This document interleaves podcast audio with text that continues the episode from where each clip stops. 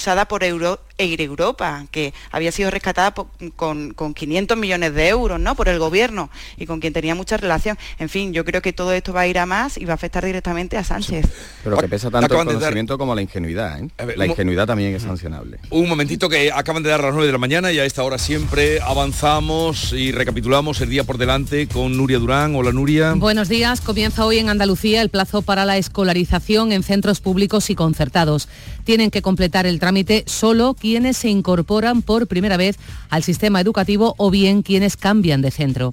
El consejero de Justicia de la Junta hoy va a proponer al Ministerio en la conferencia sectorial la creación de un tribunal de instancia en el campo de Gibraltar para combatir el narcotráfico. Hoy viernes está citada una testigo del caso del asalto a la casa de la artista sevillana María del Monte, su casa en Gines. Desde hoy estamos pagando el IVA de la luz al 21%. Hasta ahora estaba en el 10%, pero la bajada del precio del megavatio hora por debajo de 45 euros activa esta subida automáticamente. Si vuelve a superar ese precio, de nuevo bajará el IVA al 10%. El Boja publica hoy viernes la subida salarial del 0,5% para los empleados públicos. Corrige al alza la inflación, corrige el alza de la inflación. Tiene efecto retroactivo desde el 1 de enero de 2023. Comienza hoy el Festival de Cine de Málaga, lo hace con un homenaje a la actriz Lola Herrera, 10 días del mejor cine. El funeral por el líder opositor ruso Alexei Navalny tiene lugar este viernes en Moscú entre fuertes medidas de seguridad y la masacre de ayer en Gaza, cuando el ejército de Israel disparó contra civiles palestinos que acudían a recibir comida, sigue provocando hoy el rechazo de todo el mundo. Gracias Nuria, 9, 2 minutos de la mañana, continuamos eh, en tertulia con Ana Cabanillas, Kiko Chirino, Javier Chaparro. Dentro de unos minutos vamos a tener ocasión de hablar con Tony Valero, que es el coordinador andaluz de Izquierda Unida y diputado de Sumar en el Congreso, portavoz de Agricultura precisamente en eh, el Congreso. Agricultura que está en este momento también, siguen todavía en pie de guerra los agricultores. No sé si queréis, eh, bueno, esto dará para muchos días y horas, pero mm, de lo que estábamos hablando, de Ábalos como intermediario, según el juez, pero vamos, esto mm, tampoco sorprende a nadie, ¿no? No, lo que pasa es que tiene que ver, Jesús, si el intermediario, eh, el intermediario tiene distintos grados, ¿no? Eh, todos pueden ser igualmente sancionables desde la opinión pública, pero existe un grado que es el favor eh, político, la persona que tiene influencia, acceso a distintos sitios y le pides pues que te abra una puerta, pero que te abra una puerta para después seguir una tramitación legal y, oportuna. ¿no?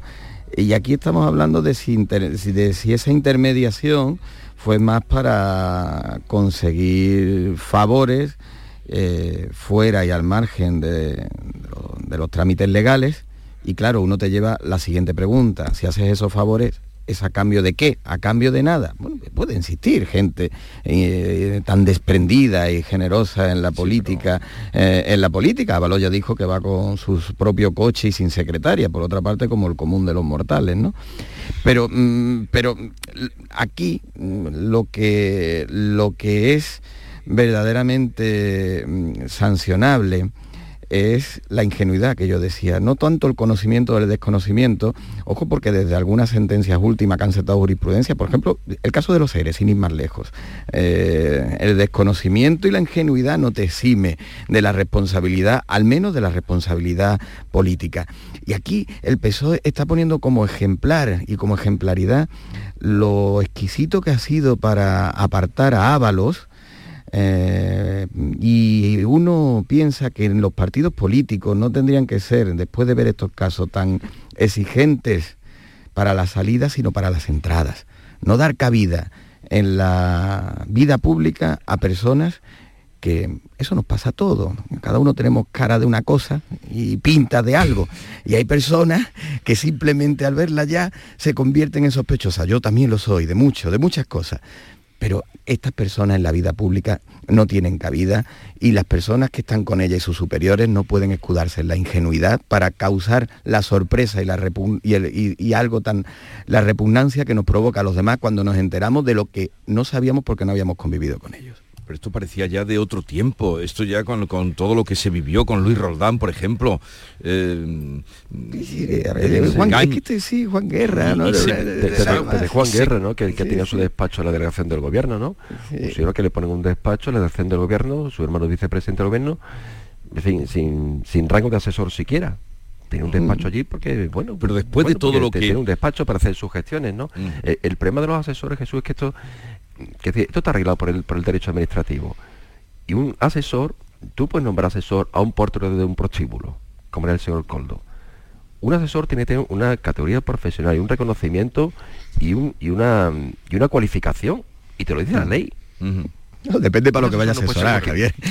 Claro, no, pero es que, se, entiende un asesor. Eh, y tenemos compañeros periodistas que asesorando en multitud de, instituciones, lo sabemos. Y son profesionales cualificados, graduados, licenciados, etcétera, etcétera. Por eso, y, son profesionales cualificadísimos. Pero este señor, por una discoteca, condenado, indultado por un gobierno, de que, este, este personaje tan, tan oscuro, ¿de qué estamos hablando? ¿De qué España estamos hablando?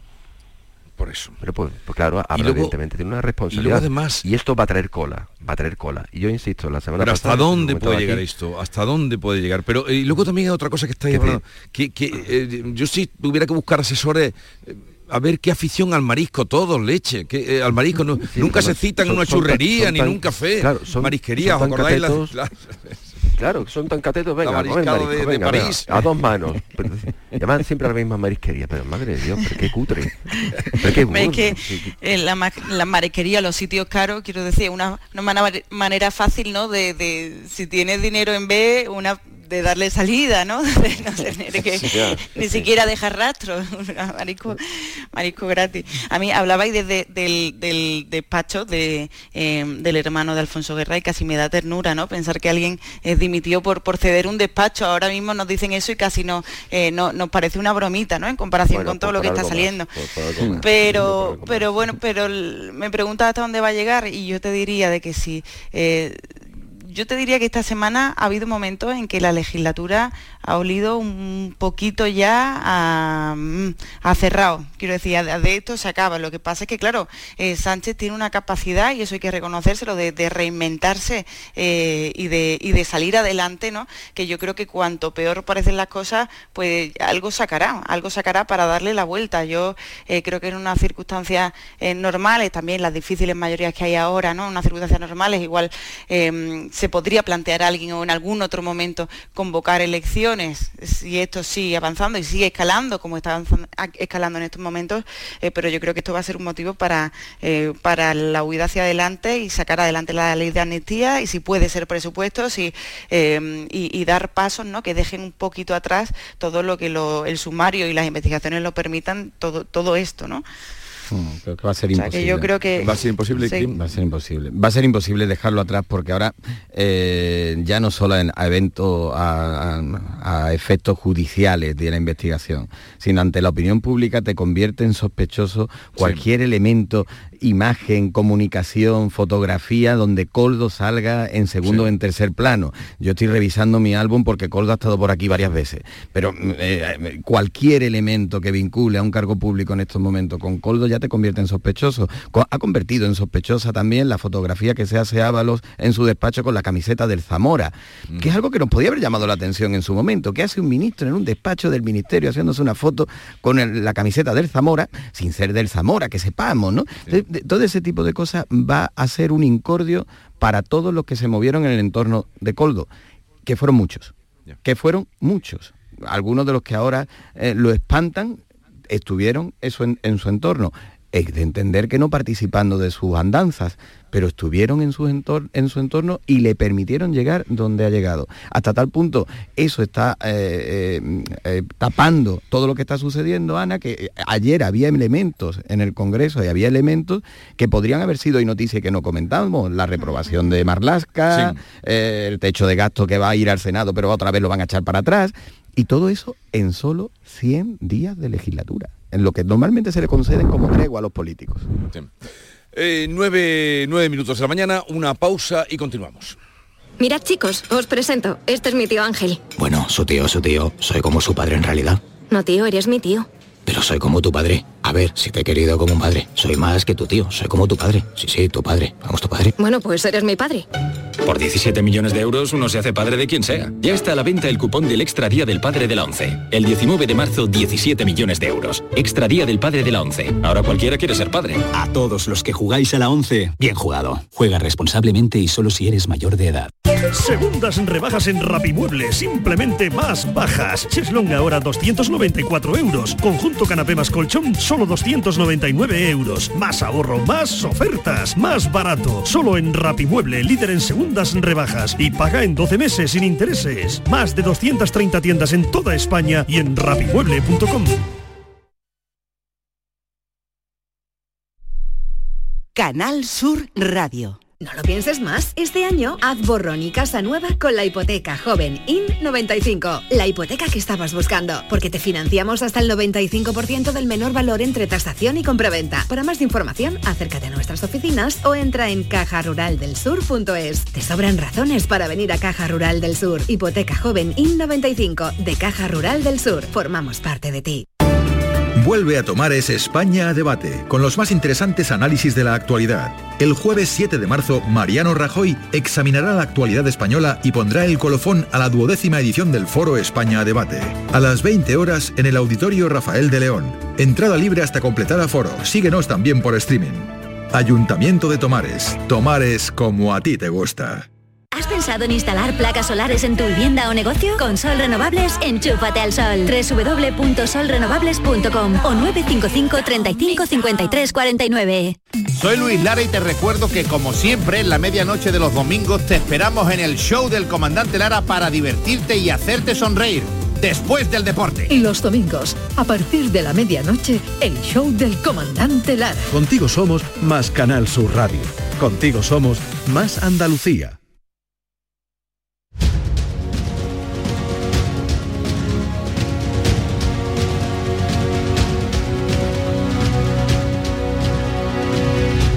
En un momento podremos hablar con Tony Valero, coordinador andaluz de Izquierda Unida y diputado de Sumar en el Congreso que estará en nuestros estudios de Málaga. Eh, pero continuamos, apuntaba eh, Kiko, creo, eh, el tema de la reprobación a Grande Marlasca. El Congreso lo reprobó con la abstención de Junts y de Podemos y es la segunda reprobación que tiene ya por el caso de los guardias civiles asesinados en el puerto de Balbate la noche del 9 de diciembre. Mm, perdón, 9 de enero. En diciembre fue lo de, eh, lo de los... Mm, se me ha cruzado lo de los soldados de Cerro Muriano. 9 de febrero fue cuando ocurrieron eh, los tristes hechos del puerto de Barbate. Mm, ¿Este ministro va a ir acumulando reprobaciones hasta cuándo? Yo creo que ya no le pasa factura, ¿no? Yo creo que lleva ya eh, tanta tralla, ya la legislatura pasada se daba por uno de los ministros como más amortizados del gobierno, ¿no? Cuando, em, cuando todo parecía que, eh, que, el gobierno de Sánchez iba a caer en aquellas elecciones generales que todos recordamos, ¿no? que parecía que Fijo iba a conseguir esa mayoría absoluta. Eh, Marlaca ya yo creo que Sánchez lo aguantó eh, por, por no por, pues por no tener un, roto a, finales de legislatura, pero eh, lo sorprendente es que lo, volvió a poner. Y una vez que, vuelve a estar ahí, yo creo que es porque ya está eh, tan amortizado, quiero decir, ya hemos hablado tanto de Marlaska, se ha dicho tanto, ha tenido actuaciones tan cuestionables, ¿no? como la, devolución en caliente de niños, eh, de menores no acompañados a Marruecos, en la frontera de Ceuta y Melilla, que yo creo que ya una vez que ha pasado tanto, se le puede reprobar todas las veces que quiera, pero ya llega un punto en que deja de afectar y ni siquiera, bueno, la, prueba es que dejamos de hablar de ello y dejamos de comentarlo, ¿no? Porque ya se da por, eh, se da por hecho que por mucha, eh, mucho castigo público, mucha condena pública que tenga, va a seguir ahí y ni siquiera va, a haber una reacción, ¿no? Ni siquiera va a haber eh, una actuación, un giro, un, o, una, o, en el caso de Barbate, un refuerzo, ¿no? De, em, pues de, medios policiales para, evitar la situación que, vimos y que llevó a la reprobación de ayer. Eh, es curioso como el, juez Marlaska, de partida voy a reconocer que tengo cierto, le tengo cierto afecto al ministro creo que los últimos cinco años el, yo no sé si es el ministro que más tiempo lleva en el gobierno de Sánchez, porque empezó en el año 18 Roble puede estar también, ¿no? y aún se mantiene también ahí, sí, justamente. Le, le tengo afecto por toda su trayectoria como, como juez, como juez el- en la Audiencia Nacional, que llevó asuntos de terrorismo, que tanto se, se bragó con, asuntos de amenazados por ETA, etcétera, etcétera, puso, puso en marcha el plan especial de seguridad del, del campo de Gibraltar contra, contra el narcotráfico, lo ha extendido, lo hemos comentado en alguna otra ocasión, ¿no? al, resto del litoral andaluz, ha reforzado las plantillas policiales, ha dotado de medios, etcétera, etcétera, siempre se puede hacer más, etcétera, etcétera, pero es verdad que tiene esas manchas en su en su expediente, ¿no? Como lo comentaba Ana, ¿no? Lo, del- lo de los, las muertes en la valla de, Me- de Melilla, la devolución de los menores en caliente, ahora desgraciadamente yo creo que ha faltado a él y a su equipo reflejo a la hora de, de hacer un análisis sensato de lo que ha pasado en, en Barbate, ¿no? De la, con el asesinato de, de estos dos de estos dos guardias civiles, ¿no? Y yo creo que eh, le han faltado reflejos, especialmente a la hora de, señalar, de, no asumir responsabilidades y de no apuntar a responsabilidades. Yo estuve hablando con personas del Ministerio del Interior en los días posteriores a lo, a lo que sucedió. Entrevisté a Marlaska dos días antes, curiosamente, aquí en Algeciras, y tuvimos que cambiar toda la entrevista, evidentemente, un poco a salto de mata, porque pasó lo de Barbate, tuvimos que, que cambiarlo, y me dio la, la sensación, y así se lo expresé a ellos de- después, que no, que no habían captado la importancia de la gravedad de lo que había pasado, ¿no? De que el principio de autoridad, la gravedad es que el principio de autoridad se había perdido de nuevo, o estaba en tenguerengue. Eso de que los narcos rescataban o se secuestraban a un señor que estaba eh, en un hospital, se lo llevaron, ¿os acordáis, no? Lo que pasó en el hospital de, la línea, ¿no? Bueno, pues eso justamente era un paralelismo. Cinco años más tarde se volvía a repetir con lo de Barbate, ¿no? Con tres lanchas correteando a los pobres, a la pobre embarcación de la Guardia Civil, ¿no? Con, con el, resultado que tuvo, ¿no? Y el principio de autoridad se perdía. Pero es que una semana más tarde, también en Barbate, una serie de salvajes intentaron asaltar el, el cuartel o el, destacamento, no sé cómo- qué denominación tiene, también en Barbate, ¿no? Es que, ¿dónde está el principio de autoridad? Y me parece que justamente uno de los últimos errores de Marlaska es no haber visto que, pese a los buenos resultados que ha dado el plan especial de seguridad, lo comentamos una vez, ¿no? 20.000 detenidos, 19.000 operaciones, etcétera, etcétera, ¿no? Pese a ello, aún queda mucho trabajo por hacer. Y me parece que, que tiene que abrir los ojos en ese sentido, tanto él como el gobierno, y especialmente también el Ministerio de Justicia, a la hora de afrontar determinadas reformas legales para combatir lacras como es el narcotráfico. Bueno, brevemente, Kiko, que... Sí, no, eh, muy poco. La, eh, la- la reprobación, que nunca tuvo un efecto, eh, digamos, para que provocar vinculante, siempre tenía un valor político. Yo recuerdo en mis tiempos de cronista en el Parlamento la de Magdalena Álvarez y aquella la, la arrastró siempre, ¿no? Y no tenía nada que ver con esto.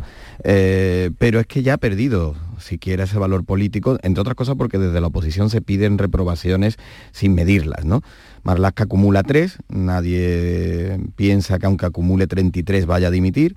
También hemos descartado que Pedro Sánchez vaya a cesarlo y lo único que yo pido ante estas circunstancias es que al menos se abran los debates pertinentes. Y tras lo sucedido en Barbate, no se han abierto todavía en formas y en los foros oportunos los debates necesarios. La falta de medios, la reforma legal para perseguir este tipo de, de- hechos criminales y delictivos, si es que hay que hacerla. La, la falta, la pérdida de- del principio de autoridad que es fundamental, fundamental y la línea roja que se pasó en este acontecimiento o la desaparición de Ocon. Esos debates es lo que le pedimos. La reprobación sabemos que no va a tener ningún efecto vinculante, pero al menos que abran esos debates. Bueno, os voy a liberar eh, Kiko, Chirino, Ana Cabanillas y Javier Chaparro, porque ya está en nuestros estudios de Málaga el invitado al- con el que vamos a charlar un rato. Que tengáis un buen fin de semana, Kiko, Javier y Ana. Igualmente. Igualmente. Adiós, Buen adiós. fin de semana. Tony Valero, coordinador andaluz de Izquierda Unida, diputado de Sumar en el Congreso, portavoz en temas de agricultura en el Congreso. Buenos días y bienvenido. Muy buenos días Jesús, un placer estar en la radio pública. A ver, a ver, vamos a empezar. ¿Por dónde empezamos? Quizá por lo último que conocíamos ayer. eh, como diputado, luego ya bajaremos a, a nuestra tierra, Andalucía. El Tribunal Supremo va a investigar, decía ayer, a Puigdemont por terrorismo. ¿Puede poner esto en peligro, en riesgo, que se ah, apruebe o que salga adelante la ley de amnistía? No debería. A mí lo que me preocupa de esto es que haya una parte del Poder Judicial que se dedica a hacer política sin presentarse a las elecciones. en un absoluto disparate, dislate considerar que un movimiento político con el cual se puede estar de acuerdo o en desacuerdo, evidentemente, pero de carácter eh, esencialmente eh, pacífico, en donde hay unos dirigentes y unos representantes de ese movimiento que tienen posiciones políticas con las cuales discrepamos profundamente, pero que evidentemente no están en el marco del terrorismo, pues se han metido eh, con calzador para frustrar o intentar frustrar un proceso político de normalización en Cataluña, entre Cataluña y España, eh, que evidentemente pues, pues afecta al, gobierno de coalición. Y yo creo que lo que hay detrás no es en este caso eh, dilucidar qué ha ocurrido, sino intervenir políticamente por una parte del Poder Judicial. Y a mí eso me parece absolutamente intolerable. El tema que estamos también, el escándalo de esta semana de las mascarillas, eh, como diputado, eh, como mm, hombre de, coordinador de Izquierda Unida, hombre de izquierda, ¿cómo está viviendo esto que se está descubriendo, que llevamos descubriendo estos días, de las comisiones en las mascarillas en la época de la pandemia?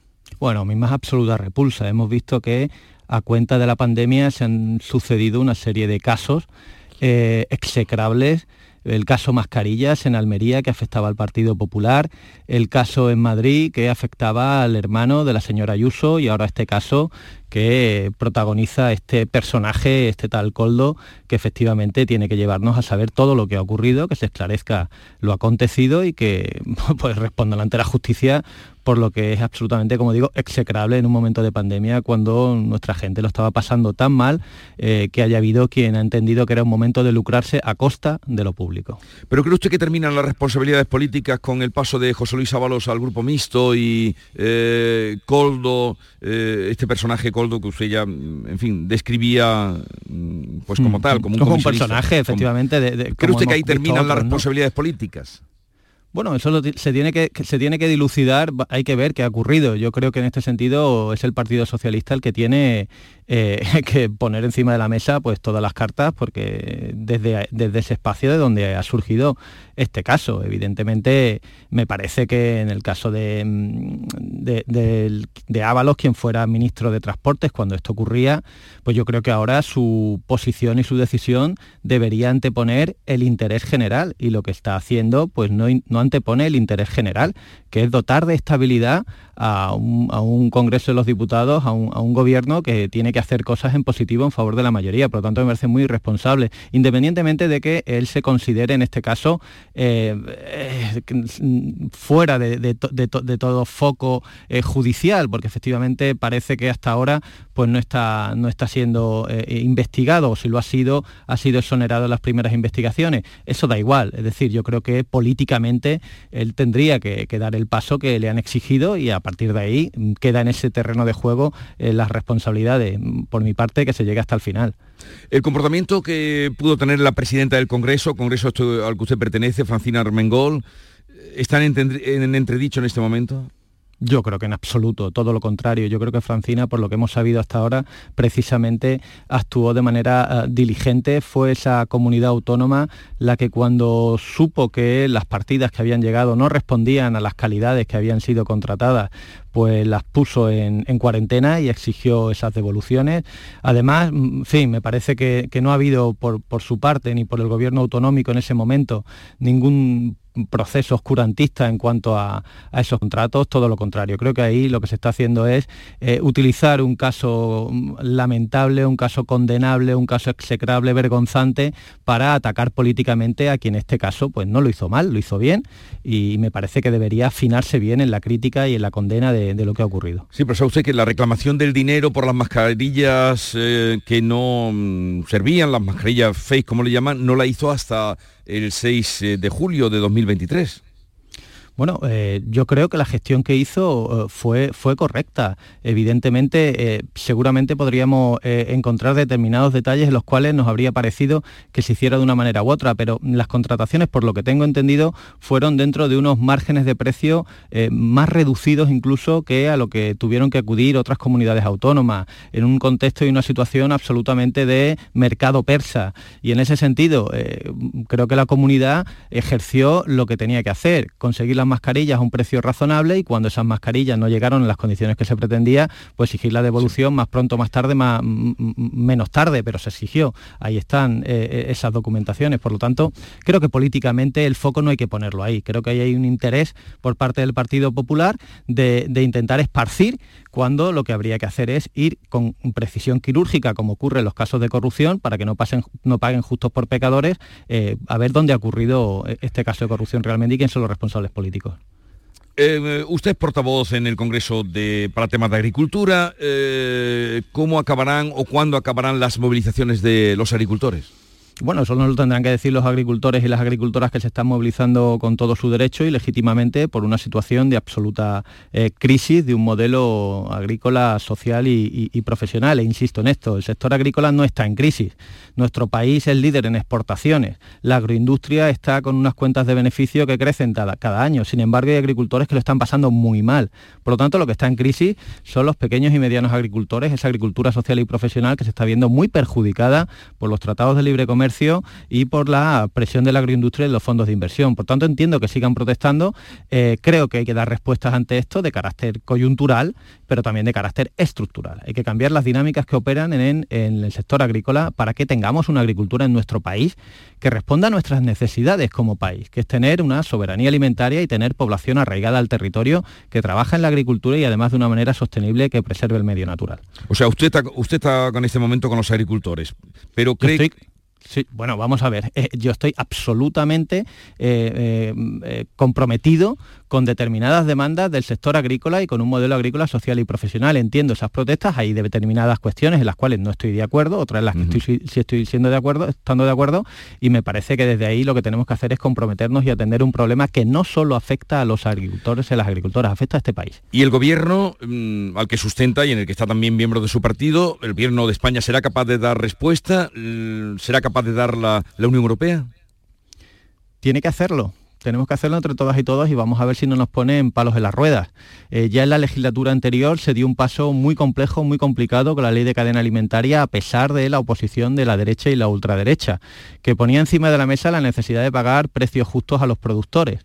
Ahora en esta legislatura, además de una serie de ayudas que se están poniendo ya también en, en disposición de los agricultores y las agricultoras, muy especialmente tenemos que valorar una ley de agricultura social y familiar que tiene que ser un éxito para, para que el sector proteja a sus pequeños y medianos, eh, medianas explotaciones y también efectivamente la Unión Europea tiene que reconsiderar sus políticas y en este sentido nosotros y nosotras siempre hemos dicho que la política agraria comunitaria tiene que priorizar a las pequeñas y medianas explotaciones, tiene que priorizar a los productores que están ligados a esa actividad profesional por encima de las ayudas en los términos que se ha estado dando, en donde vemos que hay grandes empresas que se están llevando cerca del 80% de las ayudas de la PAC. Por lo tanto, creemos que desde la Unión Europea y también desde el Gobierno pues, se pueden hacer muchas cosas y esperamos que la oposición se ponga a remar a favor y no a soltar, en este caso, a mi juicio, un discurso trampa y es eh, poner el foco en las políticas verdes como los grandes males del mm. sector agrícola. Todo lo contrario. Si no hay políticas verdes y hay preservación del medio natural, no habrá agricultura ni en el presente ni en el futuro. Bueno, usted ha sido, estamos hablando con Tony Valero, coordinador andaluz de Izquierda Unida, eh, usted ha sido muy crítico con la gestión de Doñana. Ahora, eh, con el pacto que se ha alcanzado entre el Gobierno y la Junta, ¿también lo es o mantiene cierta esperanza o confianza en este pacto? Yo me alegré mucho del pacto al que se llegó, porque vi al Gobierno andaluz en un callejón sin salida e incluso estando desde la oposición, no me apetecía que de ese callejón sin salida eh, Moreno Bonilla eh, fuese todavía dando más pasos adelante y no solo nos cayesen sanciones de la Unión Europea, sino fundamentalmente se pusiese ya al, Parque Nacional en una situación de, muerte absoluta. ¿no? Por lo tanto, me alegré de ese acuerdo. Eh, lamentablemente no sé cuánto se cree ese acuerdo Moreno Bonilla a la luz de los hechos de las últimas semanas, cuando de nuevo ha intentado por la puerta de atrás cambiar esos usos forestales en usos agrícolas. Vamos a estar muy vigilantes. Creo que hay muchas cosas que se pueden hacer en Doñana. Y yo aquí insisto en una idea. Si queremos salvar a Doñana, tenemos que salvar a Doñana con políticas medioambientales y también con políticas de carácter socioeconómico para que el entorno de Doñana, sus pueblos, también tengan actividades económicas que sean evidentemente armoniosas con el parque y les den futuro. Por lo tanto, hay que hacerlo desde un enfoque integral, con políticas medioambientales, pero también con políticas socioeconómicas en su entorno. ¿Duda usted de que vaya a respetarse la idea de no convertir los terrenos forestales en terrenos de regadío? Hay que estar muy vigilante, insisto, porque yo no me fío de Moreno Bonilla, lo lamento, es así, es que cuando puede la cuela. Por lo tanto, eh, ya veremos si cumple con su papel. Hay una, mm, mm, podemos decir, hablando de manera bruta, eh, una millonada que tiene que llegar al territorio y evidentemente eso está sujeto a que se cumplan los acuerdos. Por lo tanto, yo espero que el señor Moreno Bonilla no ponga en riesgo no ya las inversiones que están comprometidas con ese acuerdo, sino también el foco de la Unión Europea que está muy vigilante en lo que pueda ocurrir en Doñana y también los mercados europeos, porque los consumidores europeos esperan que la fresa que llega de Doñana llegue sin ruido llegue con el prestigio que, ha tenido y tiene que tener, y no con el ruido de que se, está haciendo, se están haciendo mal las cosas en Doñana. A ver, escuchó usted, eh, no sé si estuvo en los actos del Día de Andalucía, el discurso del presidente Moreno Bonilla. Estuve en la manifestación de Sevilla por el Estaba usted fuera, en la otra parte, ¿no? Estaba en la, sí, estaba donde estaba la gente manifestándose. estaba en la otra parte. Bien, em, como ustedes también han sido, usted eh, ha sido muy crítico con el tema de sanidad. Le voy a poner unas palabras, no sé si le llegaron, del discurso del 28 de febrero de Juan Moreno, presidente de la Junta. Tenemos muchas cosas que mejorar en Andalucía y soy muy consciente de ello como presidente de todos los andaluces. Por eso, mientras quede una sola persona sin trabajo, mientras haya un solo paciente esperando una operación que no llega, y mientras haya una sola mujer sufriendo violencia y desigualdad, no dejaremos de intentarlo con todas nuestras fuerzas día tras día tras día mejorar en el tema de la sanidad? Bueno, vamos a ver. Más allá de que a mí me parece poco creíble que después de cinco años de gobierno nos diga esto con lo que ha ocurrido y está ocurriendo en la sanidad pública, que se está desmantelando de manera deliberada, el problema de fondo de la sanidad es de modelo el modelo que plantea el Partido Popular es un modelo fracasado, que fracasó en la Comunidad de Madrid que está aplicando aquí. Un modelo de adelgazamiento de lo público y de derivar fondos públicos al sector privado para que nos preste el servicio a, en este caso, ya no los pacientes, sino los propios usuarios.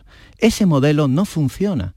Y ese modelo nos está llevando al colapso reiterado de las urgencias en determinados momentos, a una atención primaria saturada de manera estructural, a unas listas de espera que no disminuyen a pesar de que cada presupuesto destina más dinero a las, clínicas privadas para que cubran lo que la pública debería hacer. Por lo tanto, con el señor Moreno Bonilla, eh, eh, en términos sanitarios, lo que nos separa es un abismo, porque el modelo que él plantea es un modelo que nosotros entendemos que no funciona para prestar un servicio público esencial que garantiza uno de los pilares fundamentales sobre los que se sustenta la igualdad y la cohesión social en nuestra tierra.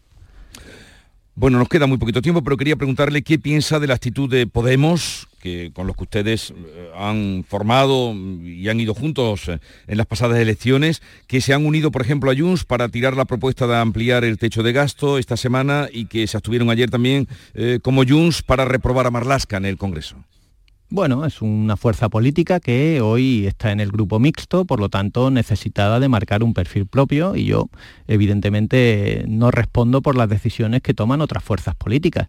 Eh, me parece que lo fundamental en esta legislatura es garantizar una estabilidad al gobierno de coalición que está acometiendo y tiene que acometer transformaciones fundamentales para mejorar la vida de la gente, rebajar eh, la jornada laboral, seguir aumentando los salarios mínimos, las pensiones, meter mano al problema de la vivienda. Por lo tanto, yo creo que deberíamos contribuir todos desde nuestra posición, estemos en un grupo que sustenta al gobierno, como es el caso de Sumar, como, como, como pueda estar Podemos en el grupo mixto, debería priorizar siempre defender los intereses de la mayoría. No obstante, entiendo que una fuerza política diferenciada pues quiera marcar su propio perfil y los electores pues juzgarán si lo que están haciendo es lo mejor o deberían hacer otra cosa. Pero aún después del fracaso, por ejemplo, de las elecciones últimas de las gallegas, ¿cree usted que no hay manera de agrupar a la izquierda en este país? ¿O de agruparse ustedes? Bueno, yo creo que eh, la izquierda, eh, en este caso yo hablo desde Andalucía, tenemos una capacidad de articulación y vertebración territorial que garantiza que en todos los procesos electorales vamos a tener trincheras institucionales fuertes, con posibilidad de gobierno. Desde Andalucía lo que estamos haciendo es mm, conjurarnos fuerzas políticas en donde Izquierda Unida tiene un arraigo fundamental y una presencia institucional en lo municipal, en lo autonómico y también ahora a escala eh, nacional, que creo que vertebra y garantiza que la izquierda pueda tener, como digo, candidaturas fuertes. A partir de ahí, pues cada uno y cada una pues que responda por sus decisiones. Yo no quiero hablar por otras fuerzas políticas, creo que desde Izquierda Unida lo estamos haciendo en la línea que nuestros votantes y los electores de la izquierda en general nos están demandando. Tony Valero, coordinador andaluz de Izquierda Unida, diputado de Sumar en el Congreso, portavoz de Agricultura. Gracias por acercarse a los estudios de Málaga para que tuviéramos esta conversación esta mañana. Un saludo y buenos días. Muy agradecido, buenos días y buen fin de semana. Adiós. Esta es La Mañana de Andalucía con Jesús Vigorra, Canal Sur Radio. Bocata rico con crema de atún. Psst, así seguro que comerán pescado. Pates la piara, más buenos que el pan. Canal Sur Radio. No te puedes perder Ciclolé, el mayor evento de ciclo indoor de Sevilla que se celebrará en Airesur el 9 de marzo. Una jornada deportiva de seis clases con instructores de reconocimiento nacional. Además, es un evento solidario, ya que si te registras, Airesur donará 3 euros a la Asociación Pulseras Rosas. Más información en ccairesur.com. Airesur, todo lo que te gusta. Plaza de Toros de Sevilla, Empresa Pajés, abono de localidades de la temporada taurina 2024, renovación de abonos del 26 de febrero al 5 de marzo, nuevos abonos del 26 de febrero al 9 de marzo, abono especial para jóvenes y jubilados, posibilidad del pago fraccionado del abono, horas de taquilla de 10 a 2 y de 5 a 8 en las taquillas oficiales de la empresa, en la Plaza de Toros, Paseo de Colón, lamaestranza.es, patrocinado por Caja Rural del Sur. Si quieres disfrutar de la radio por la tarde, te espero de lunes a viernes a partir de las 4 en Canal Sur Radio. Te ofrezco complicidad, cercanía, risas y buen humor, las historias que pasan en Andalucía, actualidad, consejos sobre salud y muchas entrevistas. Cuento contigo. Así es la tarde de Canal Sur Radio con Mariló Maldonado. Tres horas para disfrutar de la mejor radio hecha en Andalucía. De lunes a viernes desde las 4 de la tarde. Contigo somos más Canal Sur Radio. Contigo somos más Andalucía. Esta es La Mañana de Andalucía con Jesús Vigorra, Canal Sur Radio.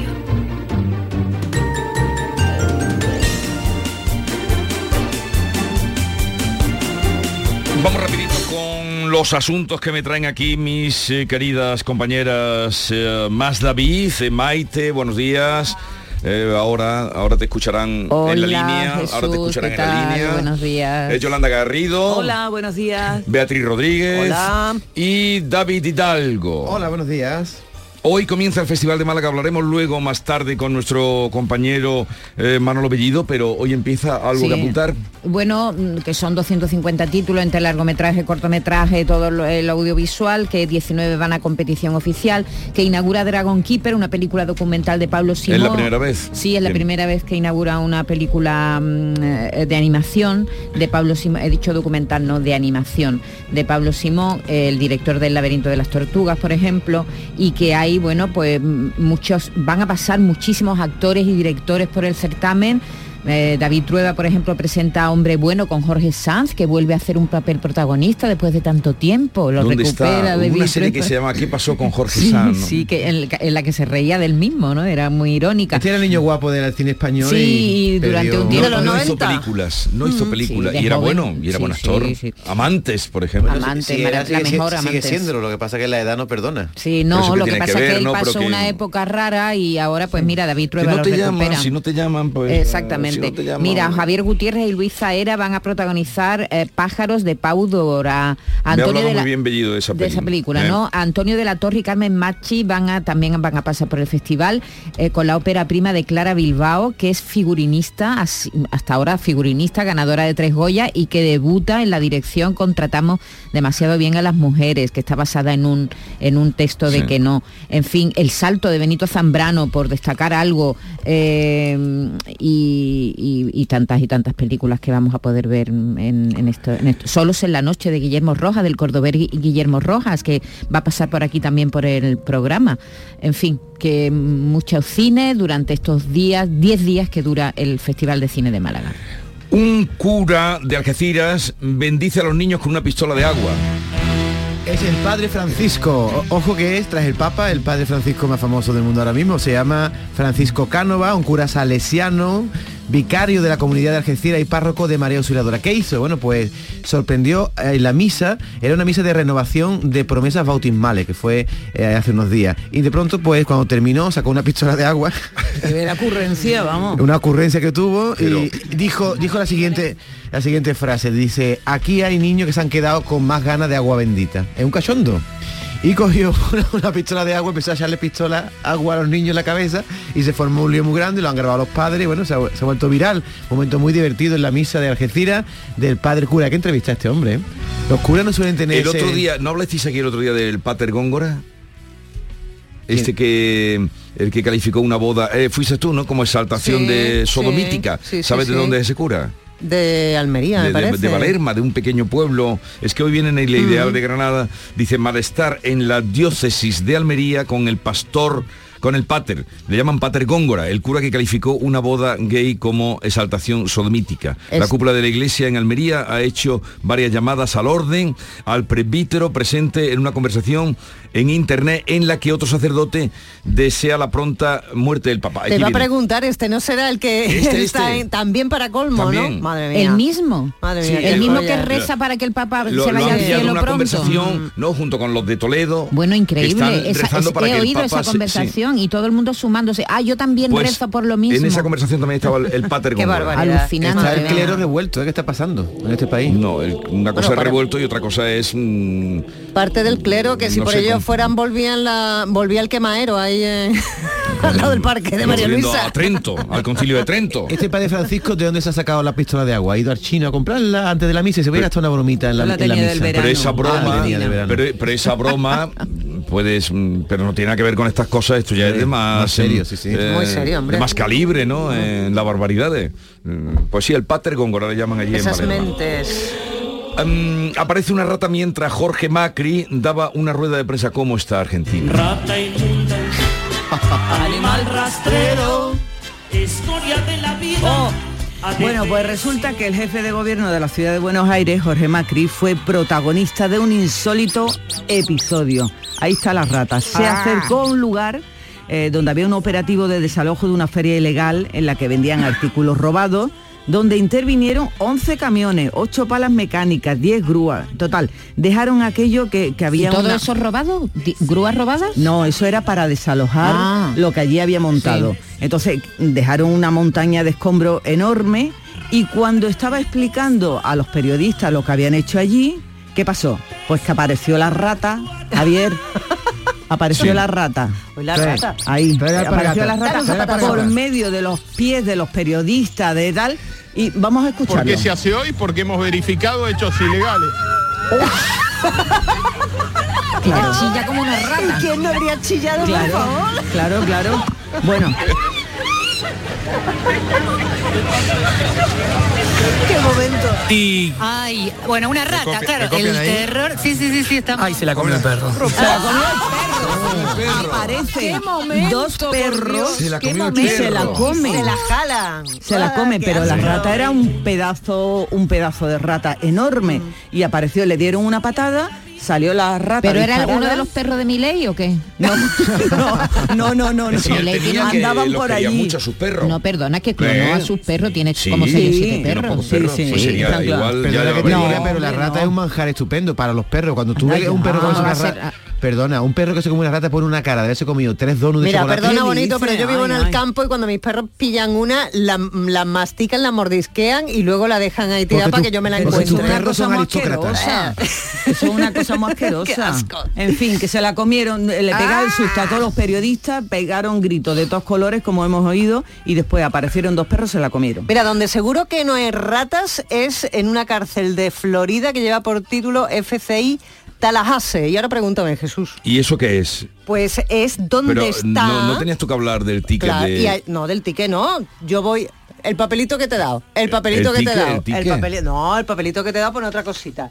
Ay, que no me lees. Se filtran, no, pero es que tengo no aquí dos papeles, yo tengo aquí eh, eh, lo de un café en un bar de Sevilla y no, da crédito. Eso bueno, es una chorrada. Tú después. tienes que leer el papelito que yo Se te doy. filtran imágenes eh, de Ghislaine Maxwell en la cárcel de la conseguidora de menores para Jeffrey Stein. ¿Qué es esto? Bueno, sabéis quién es eh, Ghislaine Maxwell, ¿no? Era la amante de Jeffrey Epstein, una mujer de la jet set más eh, encumbrada de, de Gran Bretaña, eh, gran amiga del príncipe Andrés y que es la única que permanece en la cárcel de toda la trama eh, de abusos eh, sexuales de, contra menores por parte de, de Jeffrey Epstein y compañía. Era la que le conseguía a las chicas eh, menores de edad. Pues nada, vive en una cárcel que parece ser que mm, se la han buscado apropiada para el tipo de vida que ella llevaba, porque en esta cárcel se hacen medias maratones, se hace pilates, se hace em, Una media yoga, maratón en el patio una media maratón cárcel. dando vueltas, Tiene dando mérito, vueltas ¿eh? y vueltas y vueltas. Bueno, la, la mujer tiene un aspecto de verdad maravilloso, como si viniera de vacaciones de Gran Canaria. Que está en un hotel. Morenita, bien alimentadita. Así es como, como vive em, eh, Ghislaine Maxwell. Lleva 20 años, eh, va a tener una vista dentro de poco para ver si consigue que su abogado la, la saque de allí, porque ella lo que alega es que no hay prueba suficiente y que además es la única que está en prisión. No sabe si será porque es mujer. Toma ya el argumento. En cualquier momento os aviso, podemos conectar porque estamos pendientes con un colegio mm, de eh, Puente Genil, donde se encuentra nuestro compañero José Antonio Domínguez del canal Fiesta Radio, y está con Ricky Rivera y con el director del colegio, y no sé qué están inventando allí, eh, Ricky Rivera, una canción que ha hecho para que los niños la canten y vayan contentos a estudiar. Así Qué que bien. hoy el Fiesta está en un colegio de Puente Genil, en cualquier momento tenemos- podemos ir allí. Maite, según la revista Men's Health, que es Salud del Hombre, la gamba blanca de Huelva es el marisco más saludable. No, ahora explícate, explícate. Bueno, Explícate. lo que ya sabemos todos. Explícate. La gamba blanca de Huelva, el marisco más saludable. Pues, qué tontería, eso ya lo sabemos todos, ¿no? No hace falta que venga una revista ahora a decirnos que la, la- la gamba blanca de Huelva es maravillosa. Eh, por delante de cangrejo, langostas o bogamantes. Esto es un ranking que ha preparado esta revista masculina de salud y deporte, sabéis qué revista es, ¿no? Donde, donde hacen los retos estos los famosos que se ponen cachas y salen en la portada. ¿Te acuerdas? No, sí, Pablo pero no- Motos y toda esa no, gente. pero no sé cómo se llama la Sí, sí, revista, se llama así, no, se, la- se llama Man's- Man Health. Ah, vale. Hombre saludable. Y, eh, hombres saludables. Y Esa la compras tú, ¿no, David? Sí, Sí, tengo en casa sí, todos los es su revista de cabecera. Nada, ha, ha- ha hecho un ranking de los mariscos más mm, saludables mariquitos. y el primero está la gamba blanca de Huelva. Pero además de Huelva, ¿eh? no dice la gamba, sino dice la gamba blanca de ¿Y en Huelva. la, en la chalana se vende la gamba blanca de Huelva? A ver, que nos vamos a Puente Genil, al colegio público Maestro Enrique Asensi, porque allí está nuestro compañero José Antonio Domínguez con Ricky Rivera. ¿Qué andáis haciendo ahí, José Antonio? Pues mira, don Jesús Vigorra, lo primero de todo, un aplauso enorme para nuestra emisora hermana, para la mañana de Andalucía, para don Jesús Vigorra, que estamos aquí haciendo radio en directo con toda la comunidad educativa. Jesús. Saludos a todos, queridos chicos, os veo guapos, qué guapitos todos, qué guapos, qué, qué cara de niños qué inteligentes, qué, qué ni- cara de, de talentosos. Claro, es que este es el futuro de Andalucía, queridos míos. Y aquí estamos, en el cole, con Ricky Rivera. Maravilla, don Jesús. Hola Ricky, me alegro de saludarte. En el sitio Hola, más bonito del mundo, donde está la savia nueva y los que saben, que son los maestros. Oye, Pues- ¿y, y qué andáis haciendo ahí? Cuéntame. Pues hemos venido a hacer el programa eh, por primera vez en un colegio. Está toda la comunidad educativa, es el colegio Enrique Asensi. Y todo esto fue porque Sonia Chapado, la directora de Canal Fiesta, que mejor que lo cuente ella, que ha sido la que ha tomado la iniciativa, don Jesús Vigorra. Hola Jesús, estamos en Hola, tu tierra. Sonia. Hola, Sí. estamos en Puente Genil, así que estamos cerquita de, de tu pueblo y estamos, la verdad, haciendo una mañana de radio de las que nos gustan, ¿sabes? Porque está todo el colegio, todos los niños, niños de infantil, de primaria, están aquí con nosotros haciendo radio en directo y es una alegría porque la mayoría escucha Canal Fiesta cuando Claro, llega que van a eh, por la mañana y los traen sus padres al cole. Así que conectan con Canal Sur, conectan con la emisora musical y llegan contentos y felices por la mañana al cole eh, escuchando Canal Fiesta. Así que yo no sé si sabes un poco la historia de cómo empezó este programa. Sí, bueno, pero contarlo vosotros para que cuesten a todos los, los oyentes, para que los Bueno, oyentes pues, se enteren.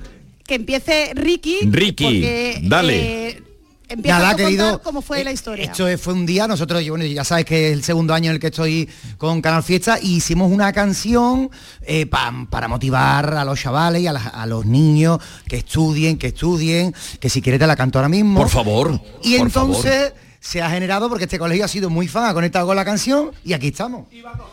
Va a coger su guitarra ahora mismo y la va a, cantar La en esta canción se unión. llama A estudiar, ¿no? A estudiar, A estamos, estudiar. eh, y estamos en la con la, estamos con la Sur. persona que es Macarena, que es la persona que escucha Canal Fiesta y, y tuvo la idea, ¿no, Macarena? Yo por las mañanas venía escuchando, eh, vamos a estudiar, que Tom Juan y digo, qué canción más animada, más chula, esto tiene, te da una alegría, una marcha.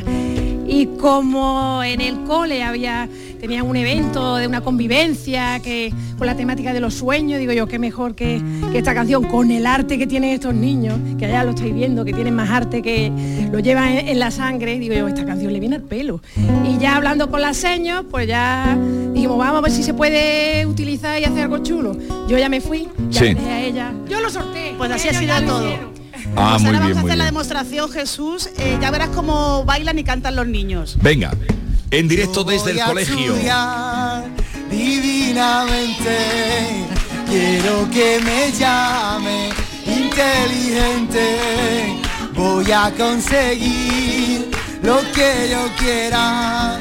No quiero quedarme atrás de ninguna de las maneras. Poquito a poco, sin trepar, subiendo por las escaleras. ¡Vámonos!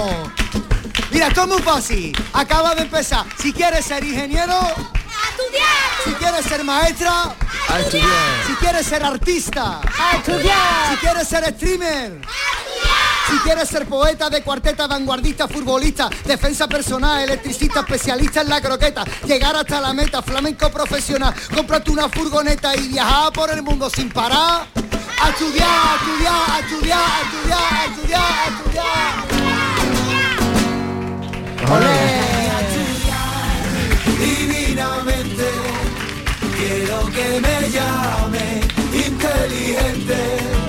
Voy a conseguir lo que yo quiera. Desde el colegio Enrique Asensi haciendo afición, encontrándose con los oyentes más jóvenes, la gente menuda de Canal Fiesta Radio.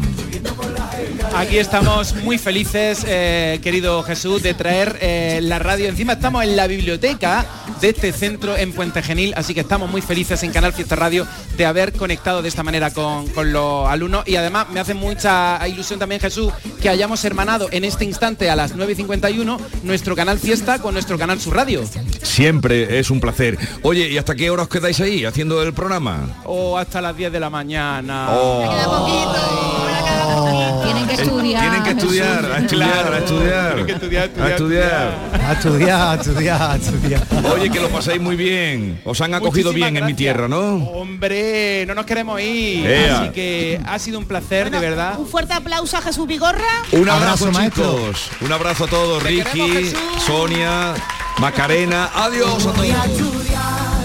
divinamente. Quiero que me llame Voy a conseguir lo que yo quiera. David, David, David, David, David. Pegadiza la canción, ¿eh? Del Hospital Virgen del Rocío a cantar en televisión, la auxiliar de enfermería que trató a Manu Sánchez cuando estuvo eh, el ingresado, forma parte de Tierra de Talento. Mira cómo bailan los amantes. No sé si viste la gala del 28F eh, que presentó Manu Sánchez, donde hubo una sorpresa muy especial en la que intervino Pablo López y esta chica se llama Ana Victoria, la enfermera que cuidó a Manu Sánchez mientras él se curaba de su cáncer de testículo. Y él vio que parte de la terapia es que cantaba, la chica le cantaba y como Manu Sánchez tiene ese ojo, dice, oye, esto vamos a hacer una foto y algún día volverás conmigo. Efectivamente, Ajá. ella fue en, en teoría a un casting para participar en Tierras de Talento. Soy auxiliar de enfermería del bloque quirúrgico, trabajo en el despertar. Ahora mismo estoy en el bien de Rocío trabajando. ¿Cómo es que te has decidido presentarte a Tierra de Talento? Digamos que me animaron. ¿Te animaron? Me animaron. Conocí a una persona en el despertar, que es muy conocida por vosotros. ¿Quién es? Manu. A Manu Sánchez. Manu Sánchez. Bueno, ella fue como una concursante más de Tierras de Talento. Lo que no se esperaba cuando cantaba una canción de Amy Winehouse es que lo co- la cogió Manu Sánchez, la pasó al otro lado del escenario y allí estaba Pablo López cantándole el himno de Andalucía y después también le acompañó al piano cantando. Son gigantes. El caso es que ha pasado directamente, ¿eh? el pase directo a ser concursante en la nueva temporada de Tierra de Talento. Se llama Ana Víctor, enfermera y cantante. Como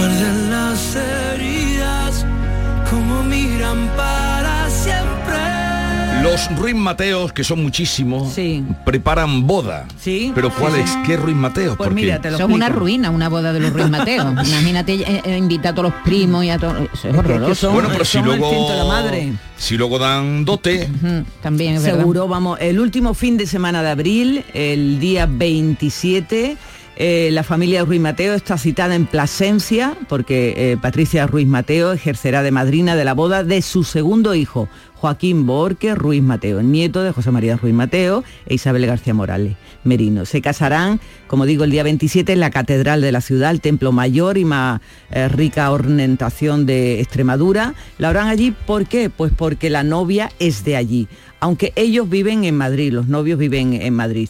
Ya eh, mm, está todo cogido, todos los hoteles, todo, no hay autobuses de estos que se ponen para ir a las bodas porque tienen todos los hoteles copados ya claro, Plasencia es... cerquito, todo, todo muy cerquita de, de la catedral. Y, y bueno, ellos viven en Madrid, eh, van a estar rodeados de amigos. Eh, él es dire- eh, estudió Administración y Dirección de Empresas en Dublín. Qué raro. Sí, es muy raro. Colabora eh, en un colegio contra la lucha de la pobreza, es trabajador social y su futura esposa, Isabel García Morales Merino, es profesora de inglés y también es cuidadora de un asilo de ancianos de la hermanita de Pero, no me- pero ¿quiénes son? ¿Qué tienen que ver con los... Son nietos, Son nietos. nietos. Nietos, el que se casa es Claro, nieto de, de- José María Ruiz Mateo. De hecho, la madre de él va a ser la madrina. ¿Y por qué tenemos que hablar de esta gente? Porque, se Porque le ha gustado Yolanda, ya Porque Luis ¿no? Mateo ya se ha pasado de moda, ese hombre ya murió, la familia ya es anónima, Eh, ¿no? eh, No Su sé. mujer vive, doña Teresa era como se llamaba, ¿no? Sí, Teresa. ¿Vive Sí, sí. todavía? No sabemos. No. La de los flanes, ¿no? La, la presidenta Sí, del Rayo La Vallecano. presidenta del Rayo fue presidenta del Rayo. Flanes Dul. La mayoría Mucho se han tiempo. casado y han veraneado en- o se han casado en Jerez, en Sotogrande, donde han veraneado toda la vida, han estado por ahí, pero ahora esto como la Ahora, novia cuando- es es una ciudad muy cuente David su noticia, le dices tú lo mismo. ¿Qué- qué ¿vale, noticia? Yolanda? ¿Te interesa la noticia de Yolanda? No, pero voy antes a Ana? Soria, que ha eliminado todas las fotos con Enrique Ponce de su Es Instagram. una cosa que es muy preocupante. Esta era la chica joven, ¿no? Esta es la chica de 25 años, emparejada con Enrique Ponce de 52, que antes en su Instagram, ella va de influencer, tiene 133.000 seguidores en la red ¿Eso es y mucho o si yo creo que no es tanto, ¿eh? yo creo que no, No es para tanto, tanto, no en es tanto. comparación de, pero ella dice que es influencer. Hombre, Y te- si- la, la- la que tuvimos aquí el otro día, Claro, la, tenía mucho más. Sheila tenía haz 900.000. tu día. ¿Quién? ¿Quién? la Sheila Ah, Sí. Tenía ¿Queréis que- 900.000. Sí, sí, no, no, no es mucho. Ella publicaba cada dos por tres imágenes con su amorcito del alma. Hombre, amorcito hasta el punto de que eh, publicó un vídeo con Ponce toreando y mientras eh, eh, sonaba una canción llamada Algo Sencillito y mm, entre cuyas estrofas está Para que voy a ir a París si mi amor está contigo, para que viajaría a Roma si eres mi monumento favorito, todas estas lindezas se las decía el torero. Bueno, pues... a- ha borrado todas las fotos del torero y todas las imágenes del torero. Esto huele a chamusquina, ya veremos cómo terminan las cosas, pero de momento Enrique Ponce no aparece ya prácticamente en el perfil de Instagram de esta chica. Dicen que los influencers muchas veces borran imágenes, limpian un poco el perfil por asuntos de beneficio comercial. Ya seguiremos A informando. ver, rápidamente, ¿cómo suena la nueva propuesta de Israel para Eurovisión? Así suena. Pero al final van a participar. Mm, Bueno, mm, vamos a ver. El, eh, quien organiza Eurovisión no es que haya vetado a Israel. Lo que está haciendo es tirar para atrás las canciones.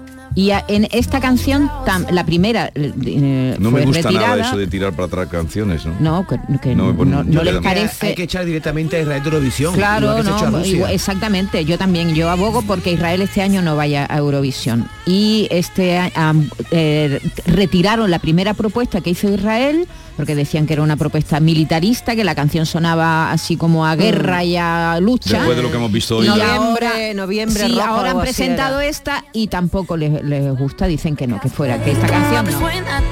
Entró al baño a llorar y le llegó esta emotiva nota por debajo de la puerta. Mm, amor.